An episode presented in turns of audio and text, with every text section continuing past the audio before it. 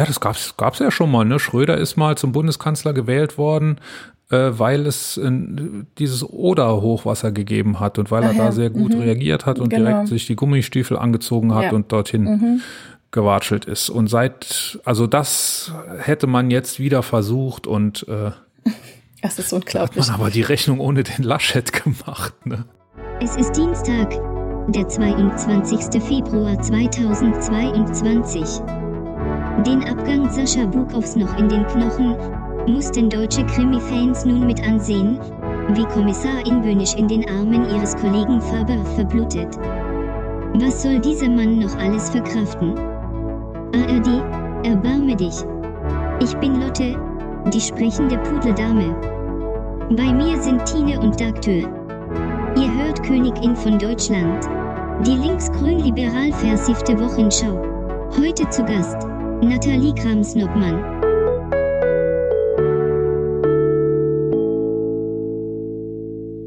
Sie visualisiert jetzt immer, denn dadurch erfüllt sich alles, was sie sich wünscht. Nur Negativität wird ihren Fortschritt behindern.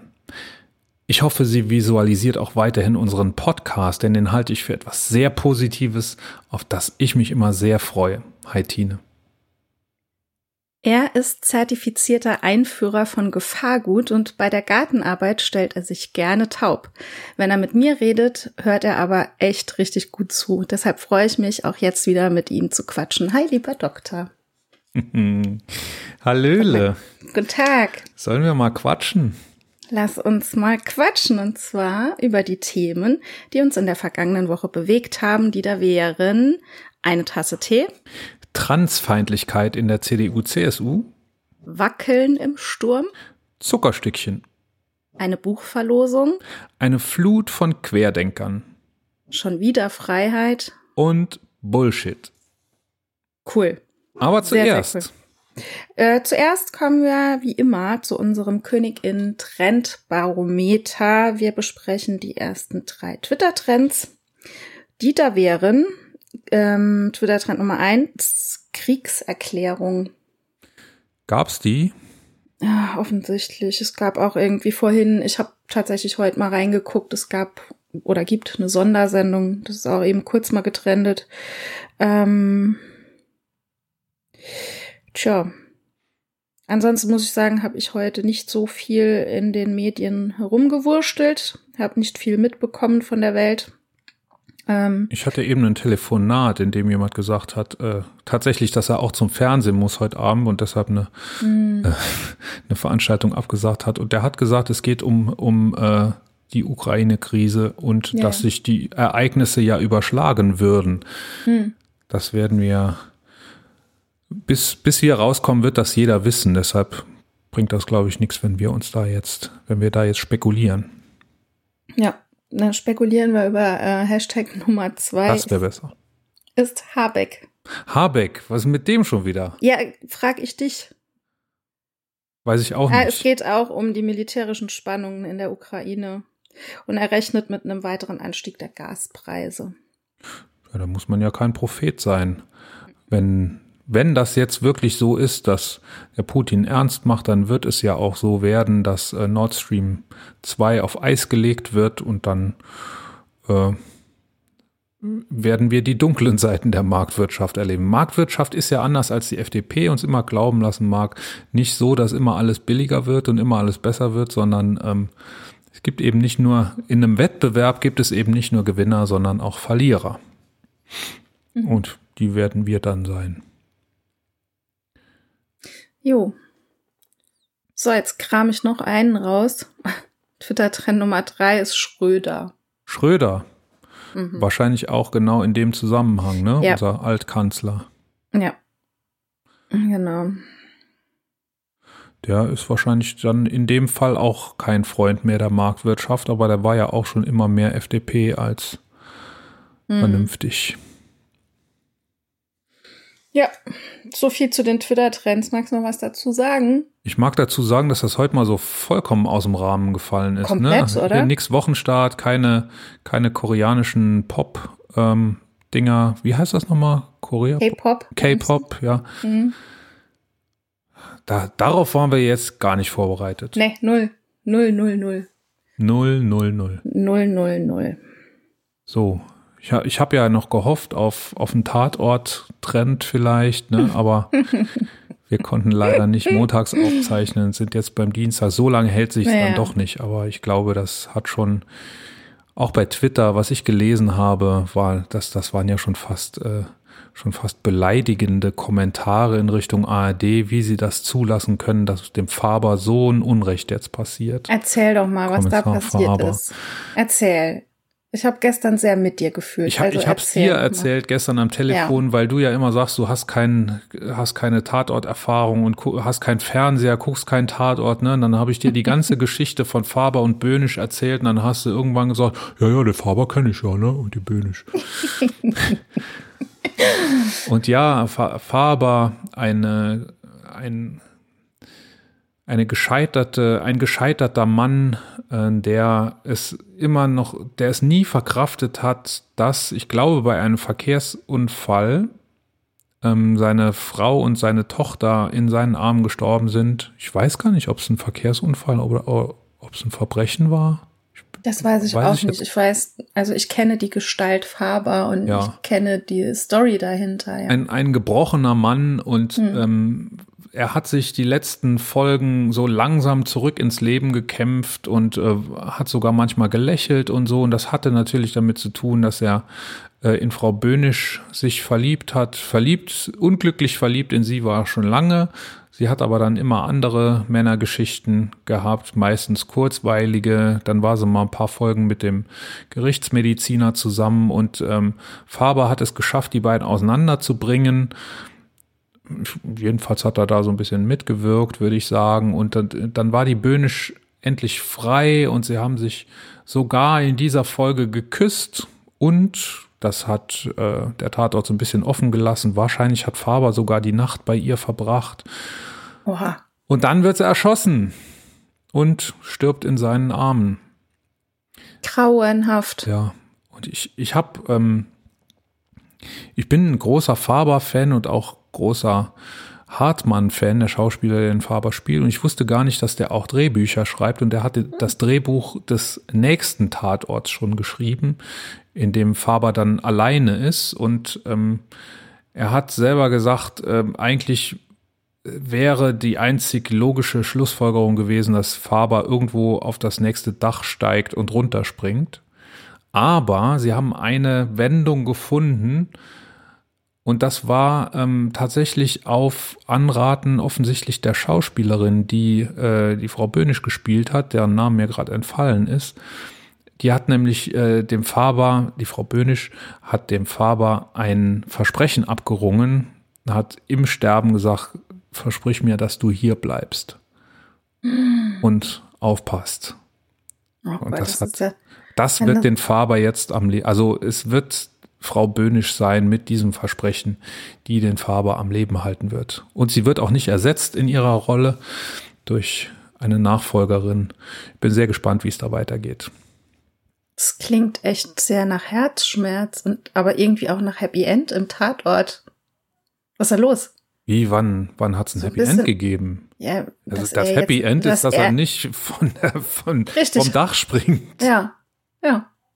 Es hat so Obwohl ein bisschen seine Herzensfrau, die es geschafft hat, ihn über Jahre wieder zurück ins Leben zu holen. Hm, dramatisch. Ja, also Ja. Herzschmerz war da nicht. Das war grausam. Ja, ich habe, als du mir das erzählt hast, habe ich dir ja gesagt, es hat so ein bisschen was von Traumschiff auch. Und weißt du, Nee, wer schuld war? Weißt du, wer ärgern. schuld war? Wer Dass die denn? Frau Böhnisch erschossen Der wurde? Gärtner. Nein, der Gerichtsmediziner, Oh. Der sie die ganze Zeit noch gestalkt hat und der die beleidigte Leberwurst gespielt hat und der dem Faber nicht den entscheidenden Hinweis gegeben hat, dass die Schwester des äh, dann schon erschossenen Täters äh, Mittäterin war. Und diese Schwester, die, von der keiner wusste, dass die so gefährlich ist, die hat ja dann die Frau Böhnisch erschossen. Herzlich Wenn willkommen, die das mal liebe gewusst hätten. Hörer und Hörerinnen im True Crime Podcast Genau. der Königin. Richtig. So, frag mich mal was anderes. Ähm, Was geht's denn los? Wir waren, hast, hast du deine, ähm, hast du deine Vorstellung, die ich mir für dich überlegt habe, hast du die wiedererkannt? Natürlich habe ich sie wiedererkannt und Ui. ich bin ganz froh. Äh, ich hatte auch die Idee, Das habe ich mir gedacht. Hast, das so zu machen. Ich Hab habe aber nur einen kleinen Teil daraus genommen, denn wo hast du denn diese Vorstellung her? Wie kommst du denn auf so einen Quatsch? Wir waren eingeladen bei äh, Kim äh, auf eine Tasse Tee. Also das ist ein, ein Videoformat, ein Vlog-Format, das heißt äh, auf eine Tasse Tee mit Kim Raber. Da waren wir eingeladen, wir beiden, da waren wir äh, diese Woche zum Gespräch. Das ist vor einigen Tagen erschienen auf YouTube. Den Link haben wir natürlich in den Show Notes und da haben wir uns eine knappe Stunde unterhalten und am Schluss gab es dann noch Karten, Engelskarten für uns und in, in deiner hat das drin gestanden, was ich dir erzählt habe. Mhm. Ja, genau. Und vorher haben wir aber noch Hochzeitsspielchen gespielt und wer, wer würde eher? Oder so irgendwie war das, ne? Ja, oder? Genau, also wer hat die Hosen an und so und dann musste man ein Schildchen hochhalten. Und ich glaube, wir haben aber sehr ähm, tief auch aus dem Nähkästchen geplaudert, was, was wir eigentlich denken, was die Königin von Deutschland ist, der Podcast, was wir damit erreichen wollen und ähm, wie wir das erreichen wollen. Ich könnte mir vorstellen, dass das für den einen oder die andere Hörerin interessant ist. Ja, bestimmt. Und deshalb empfehlen wir das Ja, ja. Da mal Bestimmt. reinzuhören bei Kim. Das Lustige ist, im Nachgespräch haben wir uns noch ein bisschen mit der Kim unterhalten. Kim war auch mal zu Gast hier, ähm, als es ging um die, Zu um die Konferenz zur Zukunft Europas, heißt sie, glaube ich, in Straßburg, so eine Bürgerbeteiligungsgeschichte, ähm, ein Bürgerbeteiligungskongress, wo Kim zu Fragen der Integration, glaube ich, ne, äh, Mhm. ähm, ge gearbeitet hat und immer noch arbeitet. Sie war gerade kürzlich noch mal da. Und wir haben uns aber über ein komplett anderes Thema unterhalten, nämlich über die Bildung und über die Missstände in der Bildung und ähm, haben dann irgendwann an einem Punkt gesagt, so jetzt reden wir hier nicht weiter, wir ähm, treffen uns die Woche nochmal und dann ähm, stellen wir uns ein Mikrofon vor die Nase und dann reden wir da rein und dann ähm, machen wir das im Rahmen der nächsten Königin von Deutschland Folge. Das heißt, die Kim wird nächste Woche wieder bei uns zu Gast sein und es wird um das Thema Missstände in der Bildung gehen. Da freue ich mich schon drauf. Ja, da bist du geladen, ne? Genau. Und das Ding, ja, das ist genau mein Thema. Ähm, also ich fand es total schön, mit dir mal so eingeladen zu sein in so einem Interview. War mal was So anderes. schön ne? mit mir eingeladen zu sein, mit mir Hochzeitsspielchen zu spielen. Hochzeitsspielchen zu spielen, ja. Das war echt lustig. Nee, hat Spaß gemacht. Fand ich, fand ich auch gut. Die Kim hat das auch sehr, sehr schön gemacht. Finde, die hat das sehr gut vorbereitet, alles. Ja, Ja. hat, hat Spaß gemacht. Und wir haben noch eine Einladung bekommen zu was ganz Ähnlichem. Da werden wir dann wahrscheinlich nächste Woche Näheres berichten können. Falls irgendjemand der HörerInnen uns gerne mal einladen möchte, uns gibt es nur im Zweierpark, dann aber sehr gerne. Und ähm, Hochzeitsspiele sind kein Muss, aber äh, sie werden gern genommen. Oder? Kann man das so sagen? Ja, ich fand das lustig. Da musst du nicht so viel reden. Du musst immer nur so ein Schild hochhalten. Das ist auch cool. Jetzt auch sagen, der Doktor oder Tine. Oder so ein, so ein Buzzer bauen. Bing, bing, bing, bing, bing. Ja. Ja, das gibt's doch. Gibt's auch so ein, Ich so ein Spiel. kenne keine Hochzeitsspielchen. Ich finde, also ich habe nie Hochzeitsspielchen gespielt. Ich überlege gerade, ob an meiner Hochzeits Hochzeit, Hochzeitsspielchen gab es keine. Ich glaube, ich war mal auf einer Hochzeit, da wurden solche Hochzeitsspielchen gespielt. Auch mit ähm, Namen und Schilder hochhalten und so weiter und so fort. Ja. Das ist ja das, wo jeder immer sagt, äh, Ho- Hochzeitsspielchen, äh, so spießig und äh, ich gehe doch auf keine Hochzeit, an der so Spielchen gemacht werden. Und dann ist es aber trotzdem immer saulustig. Oder? Es ist super lustig und Muss das Lustige daran ist, du kannst ja auch so wahnsinnig damit dann rauskitzeln, ne? Es ist leider oft geil, ne? Mhm. Was kannst du damit rauskitzeln? Ich finde schon, dass wir nicht nur unsere Namensschilder hochgehalten haben, sondern dann halt auch ein bisschen tiefere Einblicke dann über vielleicht vermeintlich lapidare Fragen ähm, gegeben haben. Weißt du? Ja, die, die, die Kim hat uns schon, schon hart äh, gefordert.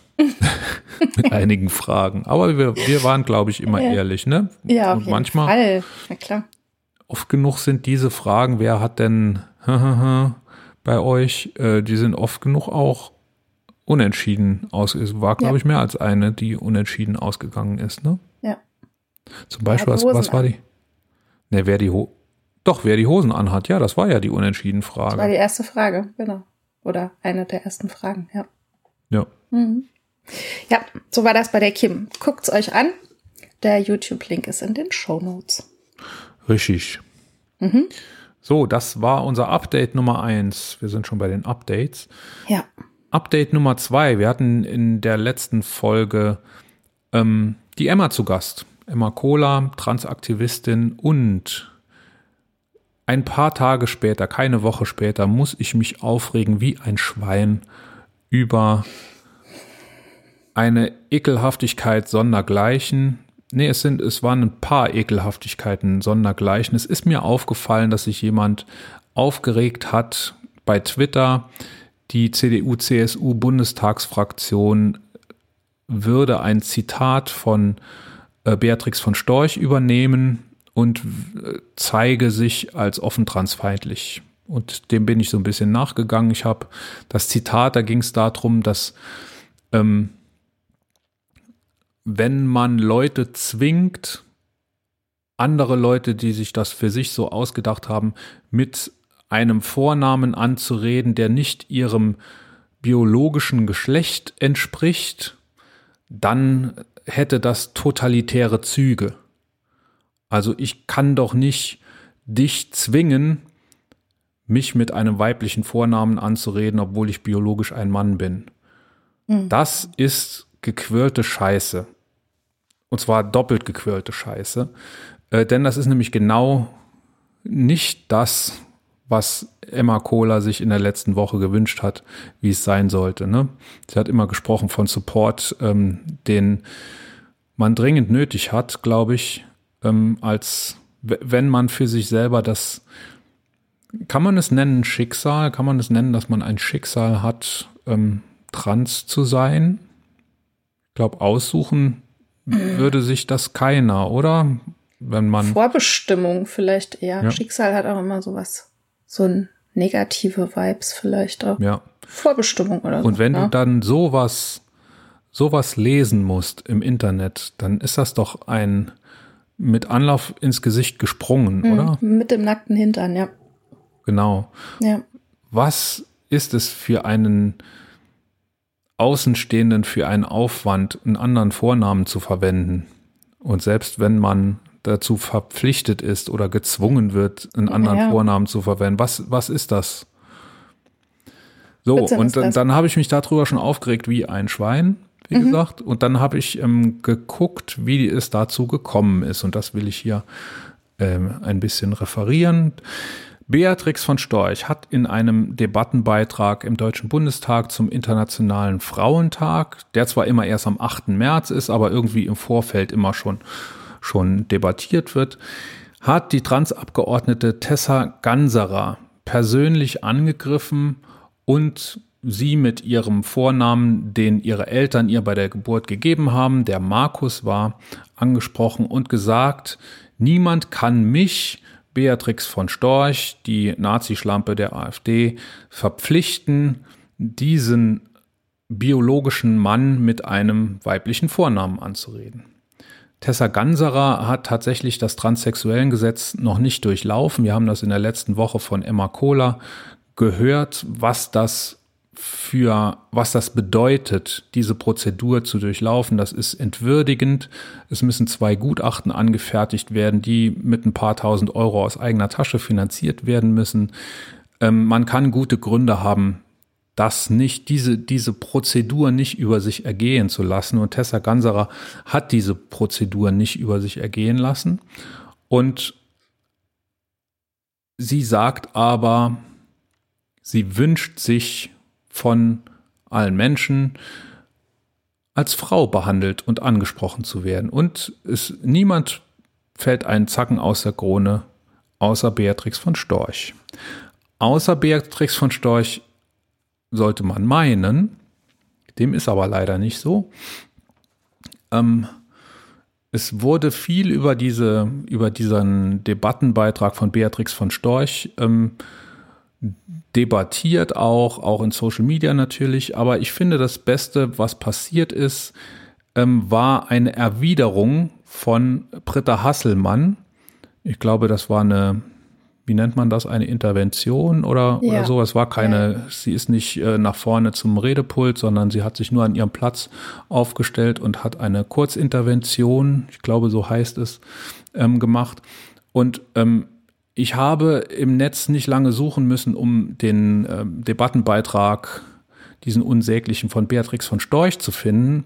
Ich habe aber lange suchen müssen, um das von Britta Hasselmann zu finden. Und das finde ich erschreckend. Äh, ich finde erschreckend, dass immer, immer nur so das hm. Polarisierende ähm, gebracht wird und die Erwiderung zu kurz kommt. Und deshalb würde ich gerne, liebe Tine, an dieser Stelle den O-Ton von Britta Hasselmann ähm, sehr, sehr in, gerne. In, ähm, auch in ganzer Länge mhm. ähm, bringen und schon mal sagen, anschließend hat es stehende Ovationen als Solidaritätsbekundung mit Tessa Ganserer gegeben, aller Fraktionen außer der AfD und der CDU-CSU.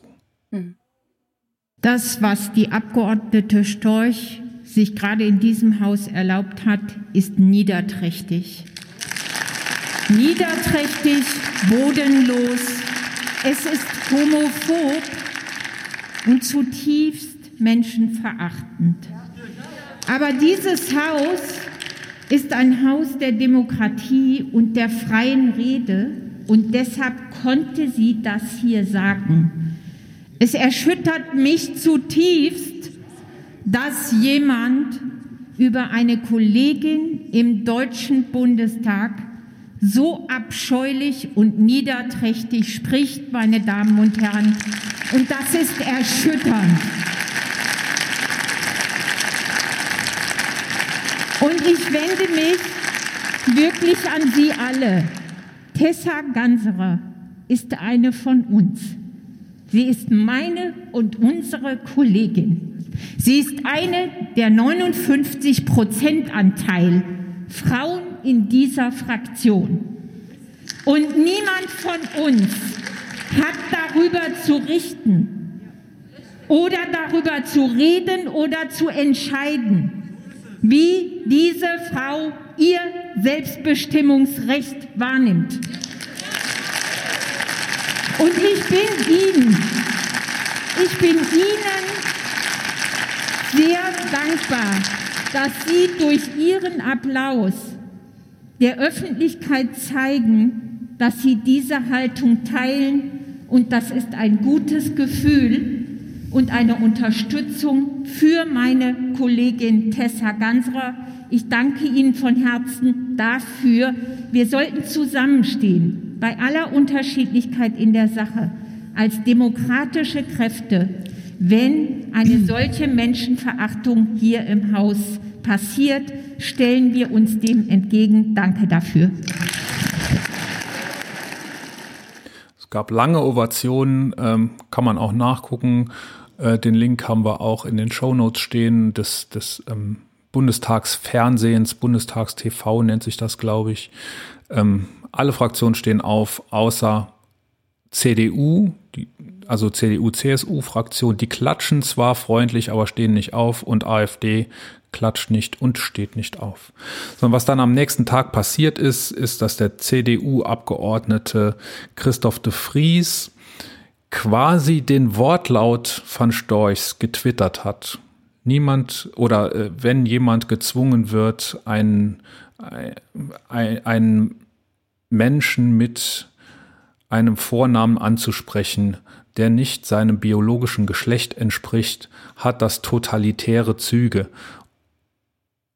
Ich habe eben schon gesagt, was ich davon halte. Und das ist das eine. Das andere ist, dass die CDU-CSU-Bundestagsfraktion mit ihrem Twitter-Account diesen Tweet noch retweetet hat.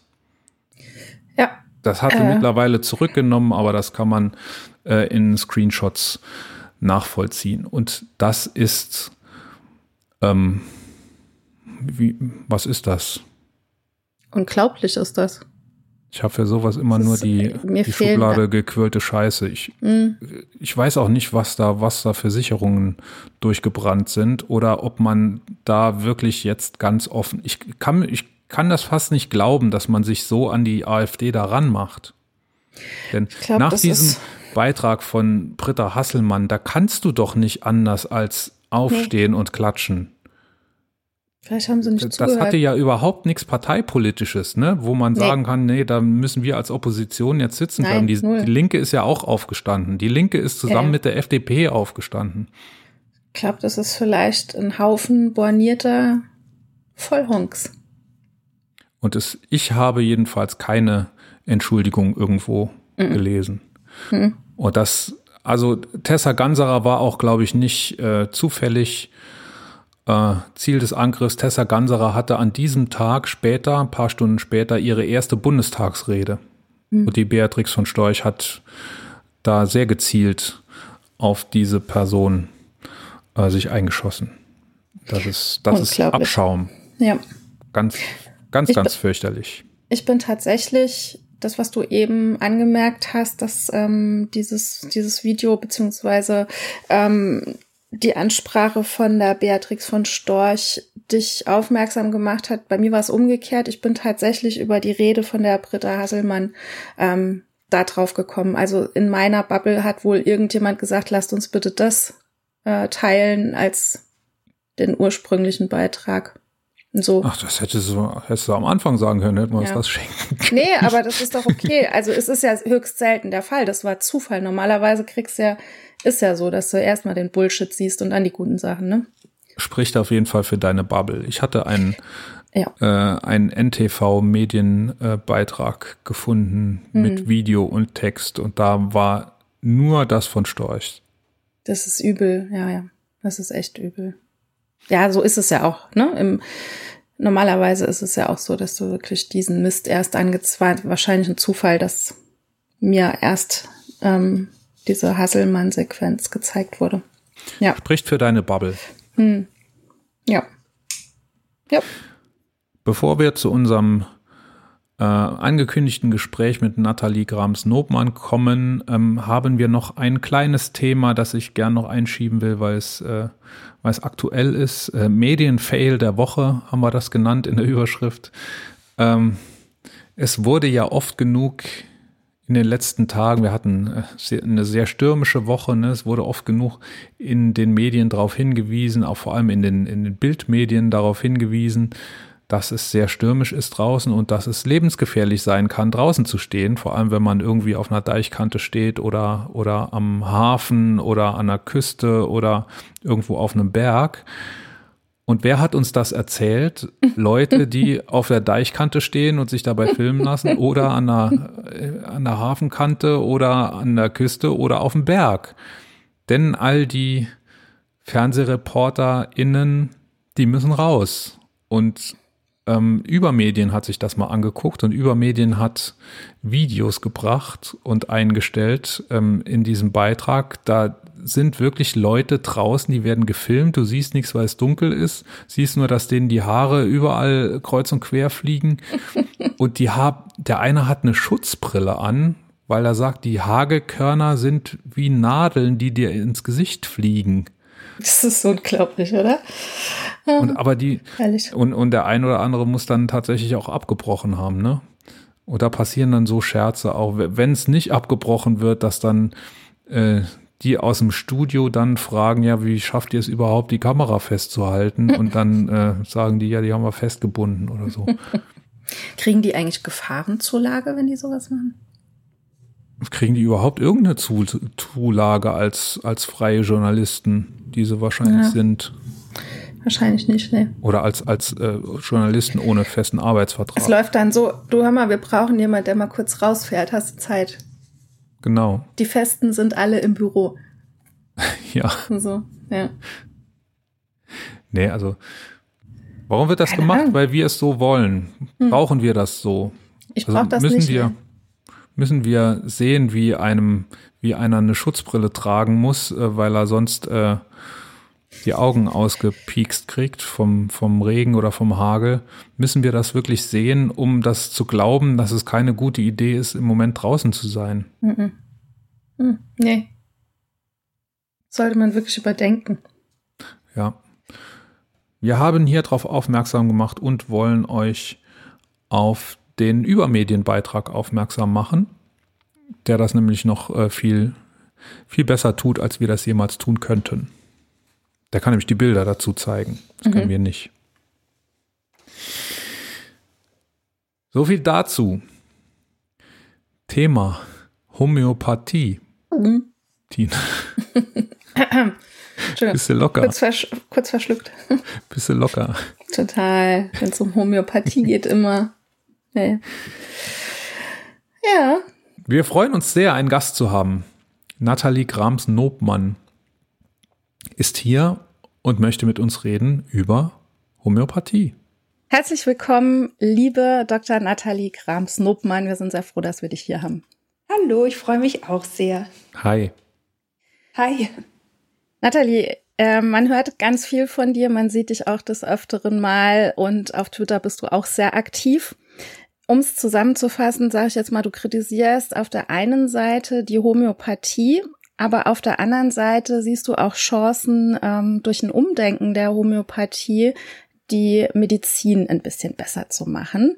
Ähm, kannst du das vielleicht ein bisschen näher erklären? Ja, ich stelle mir halt immer die Frage, wenn so viele Menschen die Homöopathie gut finden und anwenden und haben möchten, obwohl sie nachweislich wissenschaftlich nicht wirkt, dann muss doch irgendwas dran sein, irgendwas muss sie doch haben, was die Menschen dort bekommen, was ihnen offenbar in der normalen Medizin fehlt. Und dann versuche ich mir Gedanken zu machen, was das sein könnte. Und das sind äh, viele positive Dinge, die wir, finde ich, in der normalen Medizin schmerzlich vermissen und dorthin zurückholen müssten. Mhm. Und da müssen wir jetzt nur noch die Frage stellen, was das ist, und dann sind wir schon fertig mit dem Gespräch. ja, okay, da war ich das jetzt ein bisschen länger. Also okay. was es auf jeden Fall ist, nämlich äh, viel Zeit. Äh, also man, wenn man beim Homöopathen, bei der Homöopathin ist, ne, dann beschäftigt die sich mitunter eine Stunde mit einem oder der sich und ähm, das kann allein schon gut tun. Dann ist es natürlich auch so, dass diese Claims natürlich, sanft, ganzheitlich, individuell, nebenwirkungsfrei unheimlich positiv sind. Also wer wünschte sich eine solche Medizin nicht? Ähm, ich glaube, da wäre man ja doof, wenn man die nicht haben wollte. Und äh, wenn man das dann vergleicht mit dieser von der Pharmaindustrie gesponserten kalten Mafia-Medizin ähm, mit ihren äh, Chemiekeulen, dann ja klar, was würdest du lieber wählen? Ist einem auch irgendwie schnell ersichtlich. Und dann ist es natürlich auch so, dass dieser individuelle Ansatz viele Menschen irgendwie so persönlicher erreicht, als wenn man so eine Diagnose in der äh, Fallmedizin ist. Und deswegen glaube ich, dass äh, wir zwar oft äh, von humanen Medizin sprechen, aber das Menschliche, das Humane so schmerzlich hinten runterfällt, dass die Menschen sich Alternativen suchen, wo sie einfach besser behandelt werden. Und das kann ich verstehen. Hm.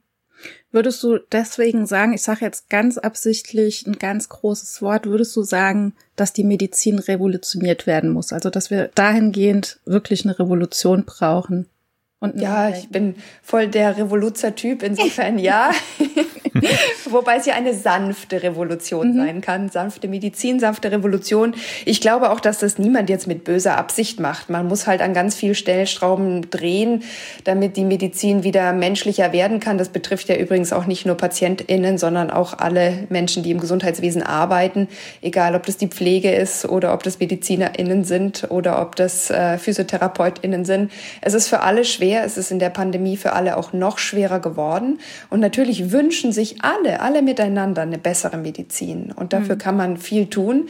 Nicht alles ist gesundheitspolitisch leicht und gleich möglich, aber man kann es ja ansprechen und immer wieder ansprechen, sodass wirklich irgendwas in Gang kommt. Und ich hoffe, dass es dann ein bisschen so ein Schneeballeffekt ist. Dann ist es zumindest eine Lawine, wenn schon keine Revolution. Ja. Nimmst du da auch so ein bisschen die Menschen in die Pflicht, also die ähm, Patientinnen und Patienten, dass man auch sagt, man kann das nicht alles so in die Hände der äh, Mediziner geben. Also was ich halt immer so feststelle, ist so dieses, ah, da ist jetzt ein Spezialist und der muss das jetzt schnell wegmachen. Und so ähnlich ist es auch mit diesem Globuli. Ich schmeiß da jetzt Globuli rein. Auf der einen Seite in der Hoffnung, dass da was Sanftes irgendwas schnell wegmacht. Auf der anderen Seite vielleicht auch so dieses, ähm, ich habe ja jetzt selbst was dafür getan. Hast mhm. du, also würdest du sagen, auch die PatientInnen müssen da ein bisschen mehr in die Pflicht genommen werden, sich mit ihrer Gesundheit ein bisschen mehr auseinanderzusetzen? Naja, äh, Pflicht, ähm, es ist vielleicht jeder Manns und, und jeder Frau's Verantwortung, für sich selbst gut zu sorgen. Das mhm. Problem ist immer, dass uns da so der innere Schweinehund im Wege steht. Äh, man möchte nicht gerne sich dauerhaft gut ernähren, man möchte nicht gerne sich viel bewegen oder viele wollen das zumindest nicht, wenn sie noch einen Job haben und vielleicht gerade Kinder und alles Mögliche anstrengend ist mitten in einer Pandemie. Ähm, dabei sind es ganz banale Dinge, die uns gesund erhalten und auch helfen, wieder gesund zu werden. Aber das kostet halt Zeit, das ist anstrengend, das ist nervig und ähm, es ist auch denkbar äh, ja schwer durchzuhalten im Alltag. Und zum anderen ist es halt einfach so, dass wir uns als Menschen immer und an allen Stellen nach einfachen Antworten sehnen, wenn es komplex wird. Und da sind so ein paar Globuli, die individuell auf mich zugeschnitten sind, natürlich die viel bessere Wahl als ein langwieriges Therapiekonzept oder auch mal die Aussage von einem Arzt, einer Ärztin. Puh, da wissen wir jetzt ehrlich gesagt nicht so genau, was wir tun können. Mhm. Ich ähm, würde gern wissen, ob du vielleicht so erste Stellschrauben nennen könntest, an denen man wirklich mit einfachen Mitteln das Ganze ein bisschen besser machen könnte, also dass die Leute aufgeklärter sind und ähm, ja so erste Schritte in diese Richtung Revolution zu gehen? Mhm. Naja, ich glaube, für PatientInnen ist oft am wichtigsten, als Menschen ernst und angenommen zu werden. Das heißt eben auch, dass man sie mit ihrer persönlichen Lebenssituation wahrnimmt, mit ihren persönlichen Fragen und natürlich auch äh, mit ihren persönlichen Befindlichkeiten und Wünschen und ähm, dass man das quasi nicht nach Schema F äh, einfach so ab handelt, sondern dass man die PatientInnen als Menschen behandelt. Und äh, dafür braucht man einfach meistens mehr Zeit äh, und zwar nicht nur fürs Sprechen, sondern vor allem auch fürs Zuhören. Und das ist schwierig, solange sich gerade in der alten Allgemeinmedizin ähm, PatientInnen im Wartezimmer stapeln, während man mit einem oder einer ausführlich spricht. Das heißt, wir brauchen da tatsächlich auch andere ähm, ja, Modalitäten, auch Abrechnungsmodalitäten, aber auch andere Strukturen an der Basis der Medizin. Aber ich glaube, das würde schon beiden Seiten helfen. Und ähm, ja, das wäre zumindest das, was, was mir am nächsten liegen würde. Plus, wir haben es beim Impfen natürlich auch gesehen, dass viele Informationen nicht unbedingt bessere Gesundheitskompetenz machen. Das heißt, da muss man vielleicht sich auch die Zeit nehmen, beim Sortieren zu helfen. Und auch das kostet Zeit. Mhm. Aber kann es dann die Lösung sein, dass wir sagen, also es gibt, die Homöopathie hat einen Nutzen, ne? Der, dieser Nutzen geht eben nicht über den, über den Placebo-Effekt hinaus, aber hat einen Nutzen und Homöopathen haben Zeit, sich mit Patienten zu beschäftigen, was Schulmediziner vielleicht nicht haben. Das ist so jetzt meine Zusammenfassung in zwei Sätzen mhm. äh, unserer, unserer ersten Gesprächsminuten. Können wir dann sagen oder sollten wir sagen, ja, dann sollte die Homöopathie von den Krankenkassen bezahlt werden, denn sie hat ja einen Nutzen, obwohl es eigentlich so ist, auf der anderen Seite, dass sie ja gar nicht wirken kann, wenn sie manchmal so verdünnt ist, dass es sehr wahrscheinlich ist, dass man da nur Wasser zu sich nimmt. Mhm. Na klar, die Frage ist berechtigt, ähm, aber äh, wir kommen halt sozusagen ohne diesen Beschwindelungsanteil nicht aus. Und die äh, Homöopathie wird ja nicht von der Krankenkasse erstattet, weil sie eine Placebotherapie ist äh, oder eine Gesprächstherapie oder eine Psychotherapie leid, sondern weil sie eine Arzneitherapie ist. Äh, und äh, dann müssten wir fairerweise sagen, okay, dann müssen wir sie aber aus dem Arzneimittelstatus entlassen und müssen sie quasi wie so eine Art Open-Label-Placebo verwenden und den PatientInnen vorher sagen, das ist nur Gespräch plus Placebo, aber das kann Ihnen helfen. Ja? Verpassen Sie nur nicht die Grenze, wo es dann mal wirkliche Medizin braucht. Wäre in Ordnung, habe ich in einem meiner Bücher auch schon angesprochen. Aber die allerletzten, die das wollen, sind halt die HomöopathInnen selbst. Die mhm. halten sich ja für was Besseres. Aber das war jetzt ein ganz spannender Punkt, ne? Dass man den Absprung eben schaffen muss, ne? Also ich spitze das jetzt so ein bisschen zu, äh, liebe Patientinnen und Patienten, ihr könnt Homöopathie nehmen, solange ihr nicht, solange ihr nichts habt. Wenn ihr aber dann irgendwas habt, dann bitte äh, geht zur Schulmedizin. Und das ist ja ein Problem. Ne? Ich habe selber auch im Bekanntenkreis das schon erlebt, dass äh, das war ein Fall mit mit Krebs, dass der irgendwann der Schulmedizin abgeschworen hat. Mhm. Und da fängt das ja dann an, kriminell zu werden. Und äh, ich denke, das kann man ja auf keinen Fall so lassen. Nee, und der Glaube an die Homöopathie erwächst ja oft bei Bagatellerkrankungen. Ich habe einen Husten, ich habe ein bisschen Kopfweh, mein mhm. Kind hat Bauchweh, dann gibt's ein paar Globuli und danach ist es besser, weil es halt sowieso besser geworden wäre oder der Placebo-Effekt da war oder keine Ahnung, was anderes passiert ist und ich das aber damit verbinde. Und deswegen ist es halt so schwierig, wo zieht man dann die Grenze? Und äh, ich, ich denke, die Grenze kann nur dann klar gezogen werden, wenn man wirklich sagt, Homöopathie ist kein Arzneimittel. Ähm, ich meine, einen Hustenbomben würde auch niemand bei einem Lungenkrebs nehmen. Da, da kennen wir die, Grenze, die Grenze auch sehr genau.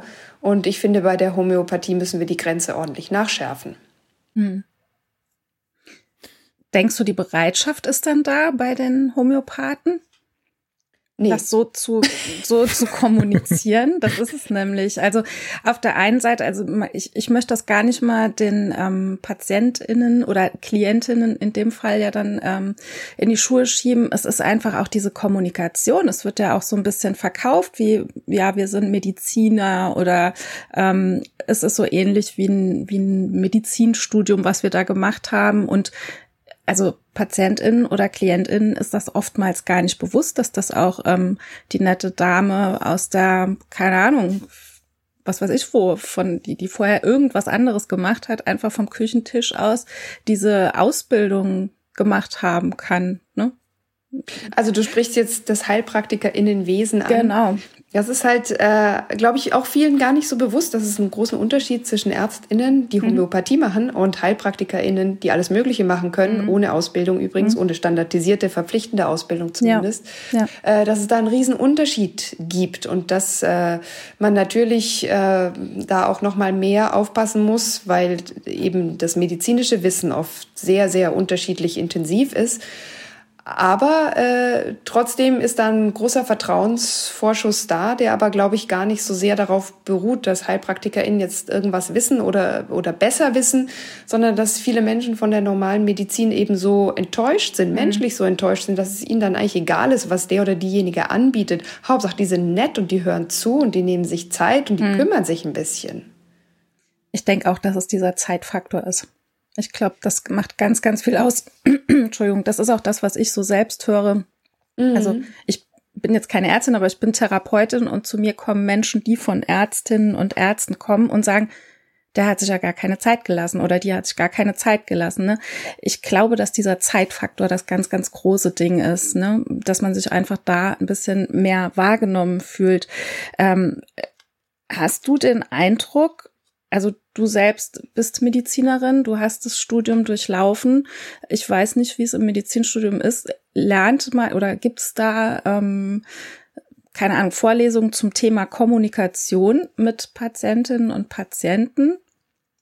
Heute zum Glück schon. Zu meiner okay. Zeit, als ich studiert habe, und das ist mhm. fairerweise noch nicht so wahnsinnig lange her, äh, gab es das nicht. Also wir hatten auch noch nicht diese, ähm, diese sozusagen diese Testgespräche, wo man das einfach mhm. mal in wie so eine Art szenisches äh, Spiel lernt, weil äh, das ist halt wirklich ein, ein riesiges Problem. Wie werden MedizinerInnen ausgewählt? Natürlich immer noch nach der besten Abiturnote mhm. und nicht unbedingt nach der Menschlichkeit, nach der Empathiefähigkeit, nach der Kommunikationsfähigkeit. Ja. Und ähm, das ist halt ein Problem. Aber der gute Teil daran ist, man kann das in Teilen lernen und mhm. ähm, nicht jeder Mediziner muss ja auch der große Kommunikat äh, Kommunikator werden. Man kann ja auch Chirurg werden oder so, ne? Oder Radiologin. Aber äh, die Ärztinnen, die natürlich wirklich viel an der Basis der Medizin mit Patientinnen äh, sprechen, die sollten das auf jeden Fall zumindest ähm, gelernt haben und das müsste im Studium sicherlich noch mehr betont werden, aber es hat sich schon deutlich verbessert, das muss man auch äh, einfach sagen. Mhm. Okay. Aber Du hast jetzt eine Unterscheidung gemacht zwischen Basismediziner oder die Leute, die an der Basis äh, mit ihren Patientinnen und Patienten kommunizieren und so Spezialisten wie Chirurgen zum Beispiel. ich sehe da gar keinen großen Unterschied, oder? Ich habe heute Morgen mich mit einer sehr guten Bekannten unterhalten, ähm, die für ihr Kind eine sehr schlimme Diagnose gekriegt hat. Und das, das war ganz furchtbar für die, weil der Chefarzt, der da kam mit seinen 17 Studenten im Schlepptau, das ganz furchtbar kommuniziert hat. Und das ist doch, das ist doch auch Teil desselben Problems, ne? Und ich weiß aber nicht, ob es bei der Homöopathie, wenn es darum geht, dass Leute wirklich ähm, sich umkümmert sehen wollen oder fühlen wollen, ob das dann wirklich dasselbe ist, ob das nicht einfach äh, ein ja, sich wohlfühlen, wenn mh, hm, wenn, vielleicht ist das so eine, eine Steigerung der Wertigkeit dann irgendwie für die, für die PatientInnen. Ähm, ich weiß nicht, ob mein, ob mein Punkt so klar wird, ob es, ob es wirklich ein, äh, Kommunika ein, ein Übermitteln von Informationen in einer Form, dass sie, dass sie ankommen beim Patienten ist, oder ob es wirklich ein Kümmern ist und ein äh, einfach ein bisschen aufbauen, sage ich mal, psychisch, mehr mhm. psychisch und weniger und weniger ähm, physiologisch. Es ist sicherlich im besten Fall beides. Ich denke, gute Medizin ist immer beides. Du hast einerseits die wissenschaftliche Information, vielleicht auch die, den Behandlungsplan, keine Ahnung, äh, den Medikamentenplan. Und auf der anderen Seite hast du die menschliche Komponente, wie wird dir das vermittelt und wie wirst du dabei begleitet. Und ich glaube, einen Extrapunkt gibt's in der Homöopathie noch. Du kannst ja einfach auch sagen, boah, ich habe keinen Bock mehr auf diese gesamte Medizin, ich mache das jetzt einfach selbst. Ich lese, ich brauche auch keine Homöopathin mehr oder keinen Heilpraktiker, ich mache das jetzt einfach selbst. Ich habe hier mein, mein Repertorium, da gucke ich nach, welche Symptome habe ich denn und dann äh, nehme ich selbst und, und eigenverantwortlich diese Globuli und bin jetzt quasi mein eigener Heiler oder meine Heilerin. Und das ist eben was, da kannst du dich dann komplett von der Medizin entkoppeln, kannst dich natürlich irgendwie auch ja sehr stark dabei fühlen und sehr kompetent. Aber äh, das Risiko ist natürlich, dass man dann sich nur so nicht nur von den Enttäuschungen der Medizin entkoppelt, sondern auch von dem Wissen und dem Mehrwert, wenn man da wirklich einen Experten oder eine Spezialistin sitzen hat. Hm. Du hast ja jetzt gerade Experten und Spezialisten und Spezialistinnen ähm, benannt man sieht ja jetzt gerade auch so in der Entwicklung der Pandemie, dass wirklich die ähm, das Vertrauen in die Medizin, also man hat das Gefühl, dass tatsächlich das Vertrauen in die Medizin geschwunden ist und auch ähm, vielleicht auch dadurch die Impfbereitschaft ein bisschen geringer ist in Teilen der Bevölkerung.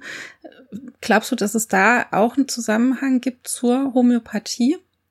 Ja, das habe ich äh, lange äh, geglaubt und auch selbst erlebt. Ich war ja lange in diesen Kreisen unterwegs. Ich war früher auch impfskeptischer, als ich noch voll an die Homöopathie, an die Anthroposophie geglaubt habe. Mhm. Aber es gibt auch äh, neue wissenschaftliche ähm, Erhebungen dazu, die zeigen, dass tatsächlich äh, Ärztinnen, die äh, an die Homöopathie glauben oder sie anwenden, ihr Vertrauen, ähm, weniger impfbereit sind, dass Eltern, die an die Homöopathie glauben, ihre Kinder weniger impfen lassen oder auch selbst dem Impfen skeptischer oder kritischer gegenüberstehen mhm. und dass da tatsächlich ein Zusammenhang zu sein scheint, den man lange vermutet hat.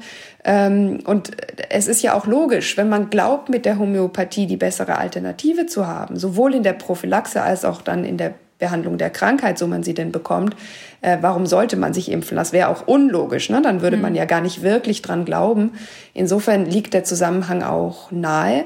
Aber die Gemeinsamkeit ist natürlich beides mal die Ablehnung der Wissenschaft, der wissenschaftlichen Erkenntnis, auch des wissenschaftlichen Fortschritts. Und das ist natürlich ein Problem, ja, das wir jetzt alle auch erfahren haben und das dann auch nicht nur einen persönlich betrifft, weil ähm, in der Pandemie hängen wir jetzt zum Beispiel alle zusammen drin, ja. Mhm. Das ist halt dann einfach auch nicht mehr nur meine persönliche Meinung oder Entscheidung. Ja, eben. Also ich finde auch, ich finde es so absurd, dass es dann wirklich so weit geht, dass Leute Entwurmungsmittel zu sich nehmen. Ne? Also lieber sowas tun, als dann der Wissenschaft irgendwie zu vertrauen. Das macht für mich so wenig Sinn. Ja. Dann lieber Globuli, diese wenigstens. Genau, dann, genau, dann kann, da kann ich, schon ich mal sagen, passieren. So, genau. so ganz homöopathisch sind diese Mittel ja nicht. Ja. Entwurmungsmittel. Ich glaube nicht, dass die die in einer äh, äh, 20er Potenz zu sich nehmen. Ja.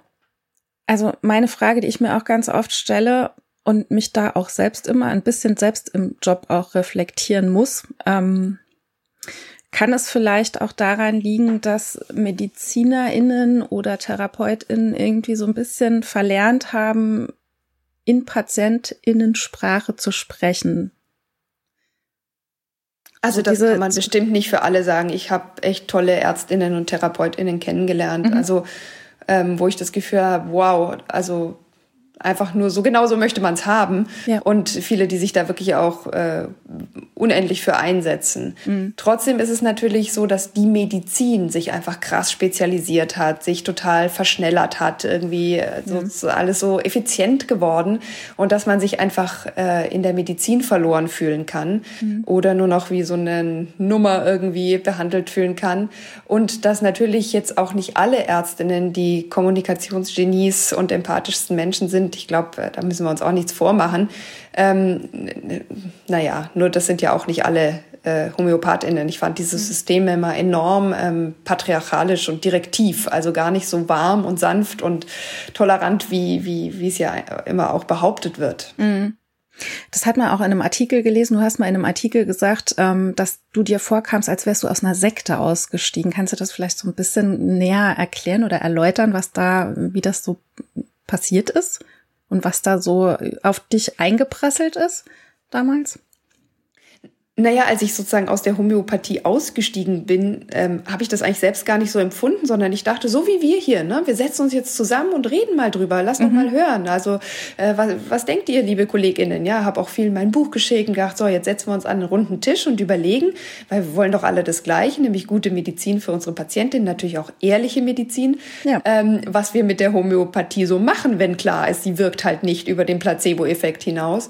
Und ähm, was da zurückkam, war eben ja überhaupt nicht das, was ich gehofft hatte und ist es auch bis heute nicht geworden. Also das ist ja eher so eine Art Kriegszustand und ähm, der, der Tisch ist, ist eher sehr oval und man sitzt an sehr entfernten Ecken und nicht unbedingt rund und nah beieinander. Mhm. Ähm, und äh, ja, das Homöopathie-Thema wie auch das Impfthema, das wisst ihr ja auch, ist ein extrem emotionales. Vielleicht merkt ihr es auch an den Reaktionen auf den Podcast. Ähm, das, da kochen die Emotionen einfach hoch und ähm, von Liebe bis Hass ist da alles dabei. Ne? Und ja. ähm, das ist äh, schon extrem. Hm. Ja. Du hast dich mit Anthroposophie auch näher auseinandergesetzt. Du hast gesagt, du seist Anhängerin gewesen.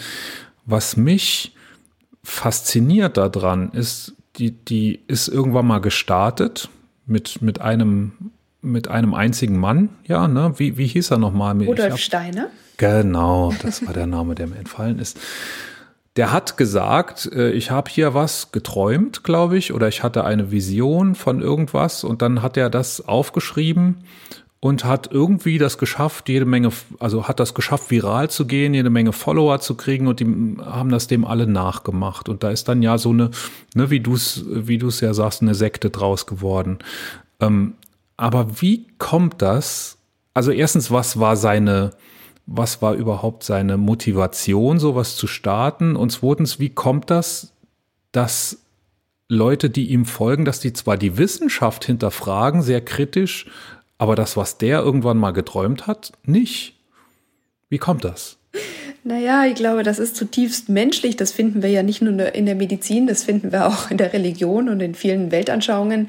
Äh, und wir, wir folgen als Menschen, glaube ich, gerne Leitfiguren oder Gurus oder irgendwelchen ProphetInnen. Ähm, ich glaube, das ist zutiefst menschlich und das kann man weder Steiner noch AnthroposophInnen vorwerfen. Die sind da ja nicht äh, allein mit. Aber das, was du ansprichst, ist ja tatsächlich das. Wieso verlernt man, wenn man jetzt diesen Sachen Glauben schenkt, kritisch zu hinterfragen und entwickelt so eine selektive Kritikfähigkeit, weil an Impfungen oder an der Wissenschaft und an den Medien findet man ja offenbar genug zu kritisieren, an der Politik. Und warum äh, zieht man sich sozusagen dann äh, Scheuklappen über die Augen, wenn es an die eigene Lehre geht? Und das ist halt das, was mich dann tatsächlich wieder dahin führt, dass es eben nicht eine wissenschaftliche Ausrichtung ist, sondern eine quasi religiöse, sektenhafte Glaubensrichtung, eine Heilslehre.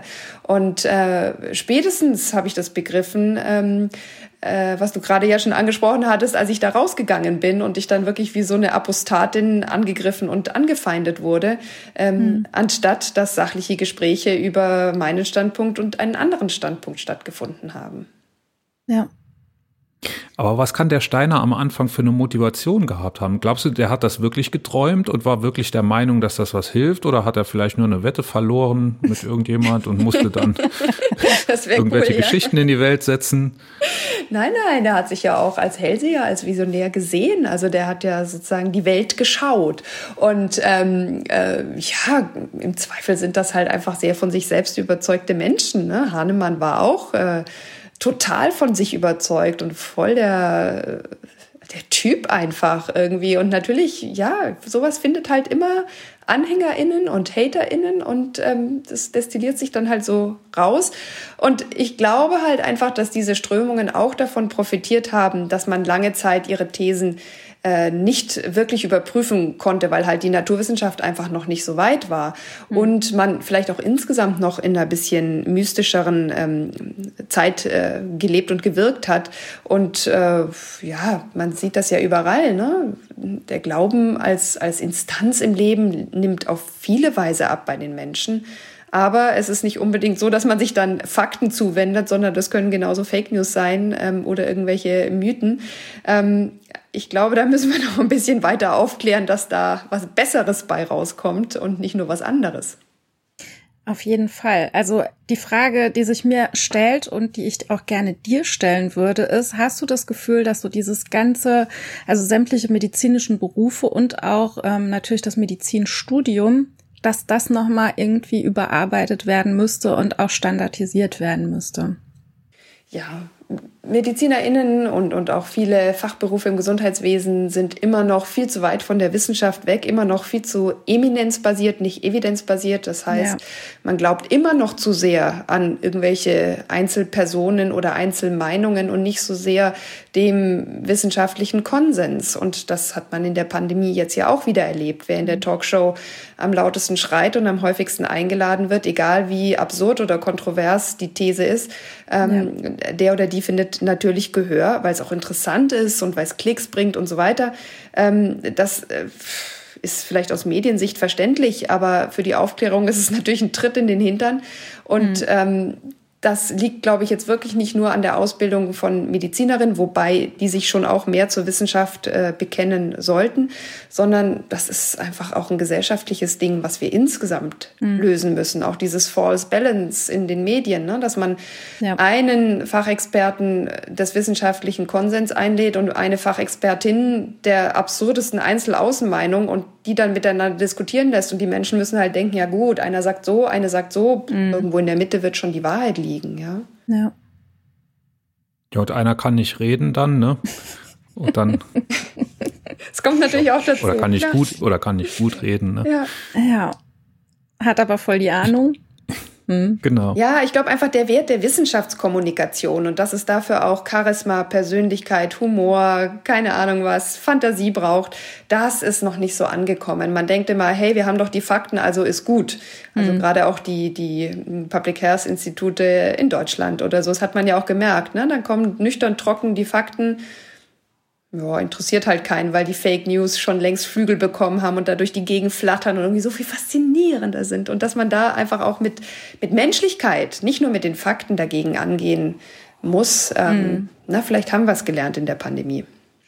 Ja, aber denkst du, also an welchem Punkt denkst du, hätte man da schon viel früher eingreifen müssen, was so Kommunikationsskills angeht? Also in der Pandemie am liebsten von Anfang an, wobei mhm. es natürlich schwierig ist. Ne? Ja. Eine Behauptung oder eine Fake News lässt sich instant ins Netz kloppen mhm. und äh, findet vielleicht aufgrund ihrer Spektakularität sofort Anhänger und Teilende. Und die wissenschaftliche Datenlage zu erarbeiten ist ungleich schwerer, dauert viel länger, ist schwieriger zu kommunizieren und halt auch irgendwie nicht so ganz so fancy und sexy. Und das mhm. ist irgendwie deswegen auch kein Wunder, dass man da immer hinterherhängt. Aber umso mehr muss man sich vielleicht auf dieser Seite bemühen. Das andere funktioniert von alleine. Aber das, mhm. die Banken, das äh, muss vielleicht einfach noch mehr positive Energie bekommen. Ja. auf diese positive Energie möchte ich äh, vielleicht am Ende unseres Gesprächs noch einmal zurückkommen oder zurück auf den Anfang unseres Gesprächs gehen, wo wir gesagt haben, ähm, es ist das Kümmern und es ist der Placebo-Effekt und es ist das Wohlfühlen, äh, was in der Homöopathie so gut funktioniert. So die die Leute, die sagen oder die Leute, die beweisen wollen, dass das äh, wirklich was bringt mit der Homöopathie, die sagen ja, das bringt auch was bei Tieren. es gibt ja Homöopathie für Tiere. Und da kann es ja kein Placebo-Effekt sein.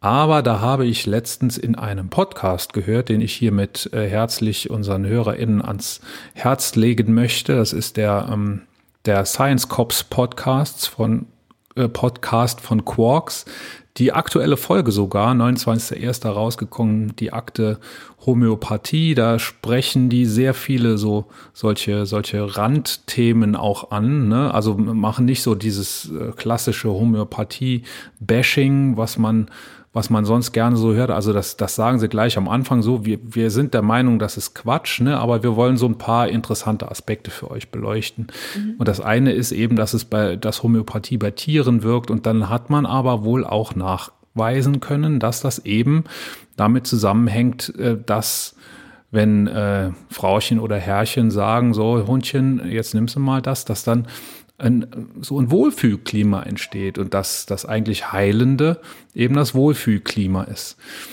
So, jetzt auf was ich hinaus will am Ende unseres Gesprächs, können wir das nicht irgendwie daraus destillieren und von der Homöopathie trennen, vielleicht mal perspektivisch und sagen, wir machen eine wie auch immer geartete Wohlfühltherapie und heilen damit. Wir brauchen doch keine Zuckerkügelchen, wenn wir einfach wollen, dass es Leuten gut geht. Dann vielleicht verpacken wir die Zuckerkügelchen dann noch in, in Bonbons oder in, in Eis zum Lutschen. Das ist ja dann noch viel schöner. Dann fühlt man sich ja noch wohler. Oder nicht? Äh, ja, also ich sag mal so, die Homöopathie hat den Placebo-Effekt weder erfunden noch für sich gepachtet. Der gehört in die Medizin und kann dort bestimmt auch noch mehr wertgeschätzt, mehr erforscht, mehr angewendet werden. Andererseits ist Wellness halt einfach keine Aufgabe der Medizin. Das kann jeder und jede für sich selbst tun. Sich gut gehen lassen, sich gut um sich kümmern, ja, irgendwie schöne Dinge tun, Bonbons lutschen, zuckrigen Kuchen essen, ist wahrscheinlich die bessere Homöopathie. Nein, man soll nicht so viel Zucker essen, aber ihr wisst, was ich meine. Und die Grenze zu finden, wo hört Wellness auf und wo fängt gute Behandlung in der Medizin an, das ist sicher eine individuelle Sache. Man muss ja auch sagen, manchmal braucht es überhaupt keine Kümmerung, da brauchen wir Notfallmedizin, da brauchen wir eine Intubation, eine Reanimation oder eine ECMO, ja. Da muss niemand die Hand halten, sondern da müssen echt ganz, ganz, ganz schnell lebensrettende Maßnahmen Maßnahmen ergriffen werden. Und manchmal braucht es auch furchtbare Therapien, äh, wie eine Chemotherapie oder eine schwere Operation, überhaupt weiterleben zu können. Und äh, die Medizin hat sicher ein breites Spektrum, aber ich glaube, dass sie weder Seelsorge noch Wellness noch absolute Individualität erfüllen kann. Da muss man, glaube ich, auch einfach ehrlich und realistisch bleiben. Wenn du jetzt Königin von Deutschland wärst, liebe Nathalie. Was, wie, wie würde deine Medizinwelt aussehen? Was müssten wir ändern, damit alles aus deiner Sicht gut ist? Ja, ich glaube, es ist so eine Mischung aus Wertschätzung und Aufklärung. Also ich finde, jeder hat das Recht, wirklich die Faktenlage zu kennen und dann sich persönlich und selbst zu entscheiden und auf seinem Weg, auf seiner persönlichen Entscheidungsfindung begleitet zu werden und dann auch mit allen Konsequenzen sozusagen gut behandelt zu werden.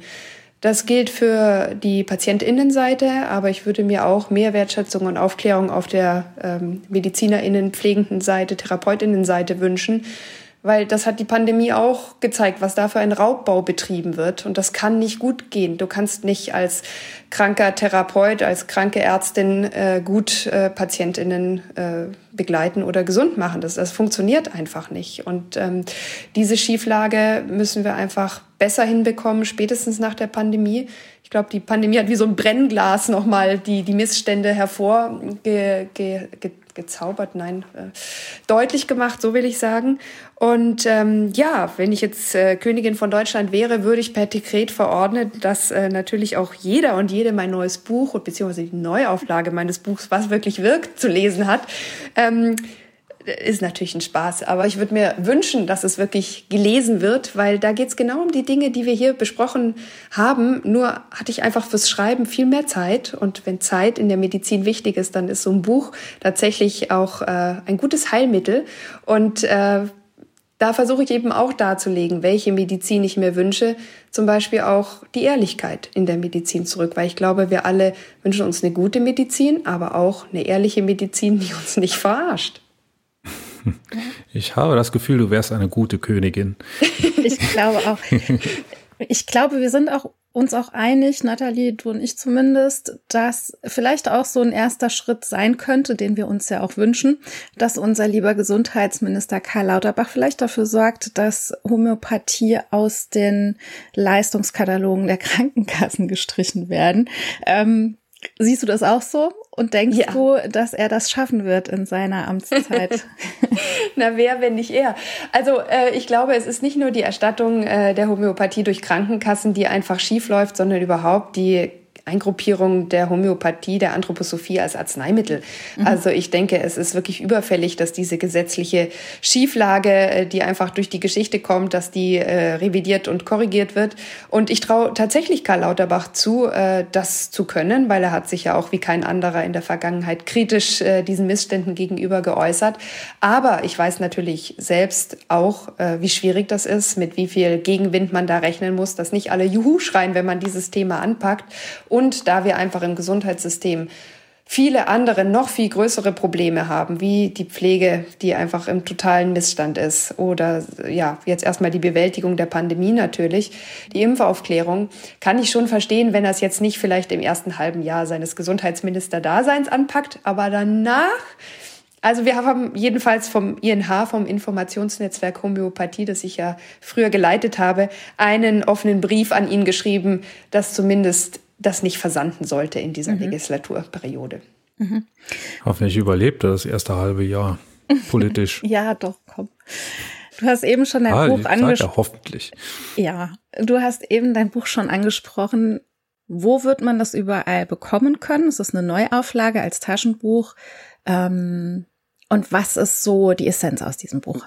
Mhm. Also bekommen kann man es überall, wo man Bücher kriegt, egal ob online oder natürlich noch viel lieber beim lokalen Buchhändler der Buchhändlerin. Mhm. Und äh, man muss ein bisschen aufpassen, weil was wirklich wirkt, ist vor zwei Jahren schon erschienen, damals als so Hardcover äh, oder Softcover-Auflage. Äh, mhm. Und ähm, jetzt gibt's die Neuauflage als Taschenbuch, äh, die wirklich komplett überarbeitet ist. Weil vor zwei Jahren sind wir gerade erst in die Pandemie reingerauscht, da war die noch überhaupt kein Thema. Mhm. Ähm, und es hat sich ja doch vieles verdeutet verdeutlicht und verschärft und auch verschlechtert durch die Pandemie.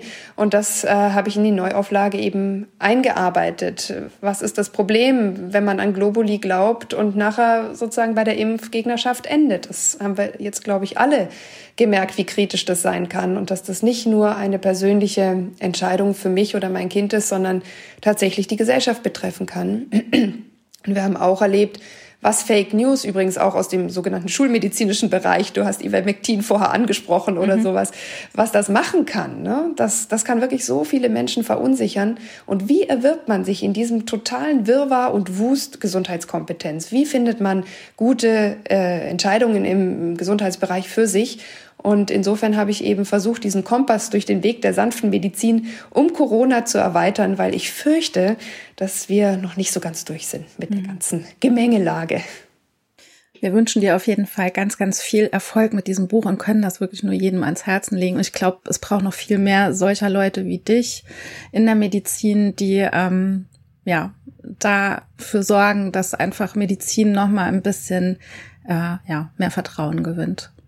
Ja, das ist, glaube ich, nochmal ein guten, guter Punkt, den du jetzt vielleicht zuletzt ansprichst. Wenn man so Sachen kritisiert wie Anthroposophie oder Schüsslersalze oder Bachblüten oder Ivermectin, kommt man ja ganz schnell rüber als der große Basher, der einfach alles blöd findet, was so ein bisschen alternativ daher mhm. kommt. Und dann wird vermutet, dass man nur von der Pharmaindustrie gesponsert wird, um solche Dinge, so böse Dinge zu sagen. Und ich glaube, das größte Anliegen als Ärztin ist mir, dass äh, gute Medizin da ist und dass sie noch besser wird und dass man der Medizin wieder vertrauen kann, ja. Und das geschieht, glaube ich, vor allem durch Aufklärung und dadurch, dass man einfach weiß, worauf man sich einlässt. Und wenn einem das jemand erklärt, für mich die tollste Sache, man muss sich dadurch nicht unbedingt gleich angegriffen fühlen, weil die freie Wahl hat man immer und kann man jederzeit auch für sich treffen. Man darf sich aber auch umentscheiden und eine andere Wahl treffen, wenn man die Faktlage besser kennt. Cool. Das, ich lasse das jetzt so stehen, weil das ist ein sehr, sehr schönes Schlusswort. vielen, vielen Liebe Nathalie, Dank. vielen Dank, dass du da warst Sehr gerne. und mit uns gesprochen hast. Hörerinnen und Hörer, kauft alle dieses Buch Jetzt kommt es und voll als lest es- Werbesendung rüber. Nee, und lest es ich mit. Nee, schalte nee, mich es geht noch weiter, es geht noch weiter. um. Ich pass auf, ich äh, krieg erst noch eine Wendung und wir lesen das dann alle, die Hörerinnen und Hörer und ich in der Zeit, in der Tine ihr Buch über Gesundheitskommunikation Oh, hat. Und dann lesen wir das auch noch. So, jetzt sind wir fertig. Cool, Ich cool. bin fertig. Ich auch. Nathalie, möchtest du noch irgendwas sagen? Nein, nein, ich bin sehr zufrieden und danke euch. Dank. Bleibt alle gesund. Du auch. Dankeschön, du auch. Und wir haben ein Buch zum Verlosen, ein äh, Exemplar des Akt der Neuauflage äh, des Buchs von Nathalie Grams-Nobmann, was wirklich wirkt, haben wir zu verlosen und das funktioniert so. Das funktioniert folgendermaßen. Ihr kommentiert oder macht einen Beitrag auf unseren Social-Media-Kanälen, beziehungsweise ihr verlinkt uns im Namen Königin von Deutschland, entweder auf Insta, Twitter, Facebook, egal wo. Verlinkt uns, dass wir das mitbekommen und ihr schreibt einen Satz, der so anfängt. Homöopathie ist, Punkt, Punkt, Punkt, und ihr vervollständigt das dann. Denkt bitte dran, uns zu verlinken, auch gerne Hashtag Königin von Deutschland verwenden, sodass wir das auch mitbekommen. Und ähm, die Verlosung lassen wir jetzt mal so zwei Wochen laufen Mhm. und gucken dann mal, wer da alles mitmacht. Und den Gewinner ziehen wir dann auch ganz, ganz feierlich mit Videobeweis aus einem großen Pot hoffentlich ähm, an ganz, ganz vielen Teilnehmern und Teilnehmerinnen.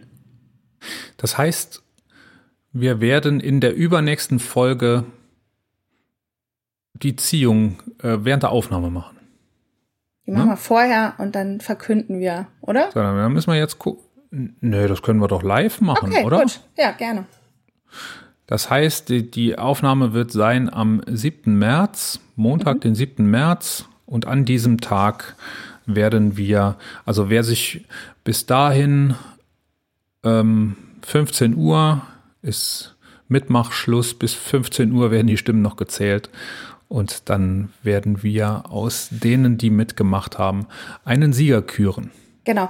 Wir haben nämlich ganz, ganz freundlicherweise von Aufbauverlage ein Exemplar bereitgestellt bekommen, das wir verlosen dürfen. Und das ist sehr, sehr cool. Ich habe schon reingelesen. Ich habe mein eigenes Exemplar gekauft und habe schon reingelesen. Und die Nathalie hat das sehr, sehr gut geschrieben mit vielen Einblicken in ihre eigene Wandlung. Und es ist sehr schön ähm, aufgebaut. Es ist tatsächlich so, dass sie mit solchen Aussagen wie wer heilt, hat recht aufräumt oder bei mir hat's doch aber auch geholfen.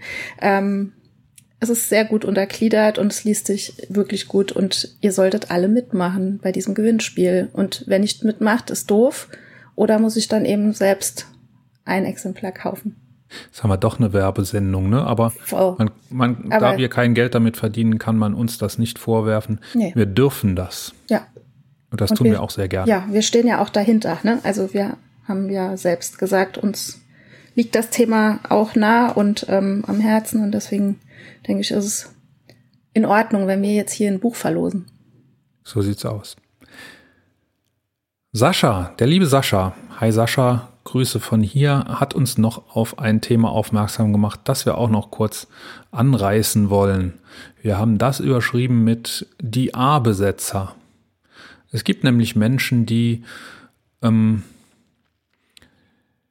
wir haben ja schon über die Hochwasserkatastrophe äh, in der Eifel eine Sendung gehabt extra, da war Alex zu Gast, hat berichtet, wie es dort auf Helferseite aussieht. Und es gibt Leute, Unternehmer, die haben sich dort sehr breit gemacht, ne, haben sehr, sehr viel geholfen und ähm, gibt andere Leute, Journalisten, die denen vorwerfen, sie hätten äh, die Macht, die sie dadurch erlangt haben. Sie haben vor allem eine unglaubliche Follower-Power äh, auf Social Media, äh, dass sie die teilweise missbrauchen und sich mittlerweile auch selber bereichern damit. Und das ähm, ist tatsächlich eine sehr problematische Sache, wie ich finde.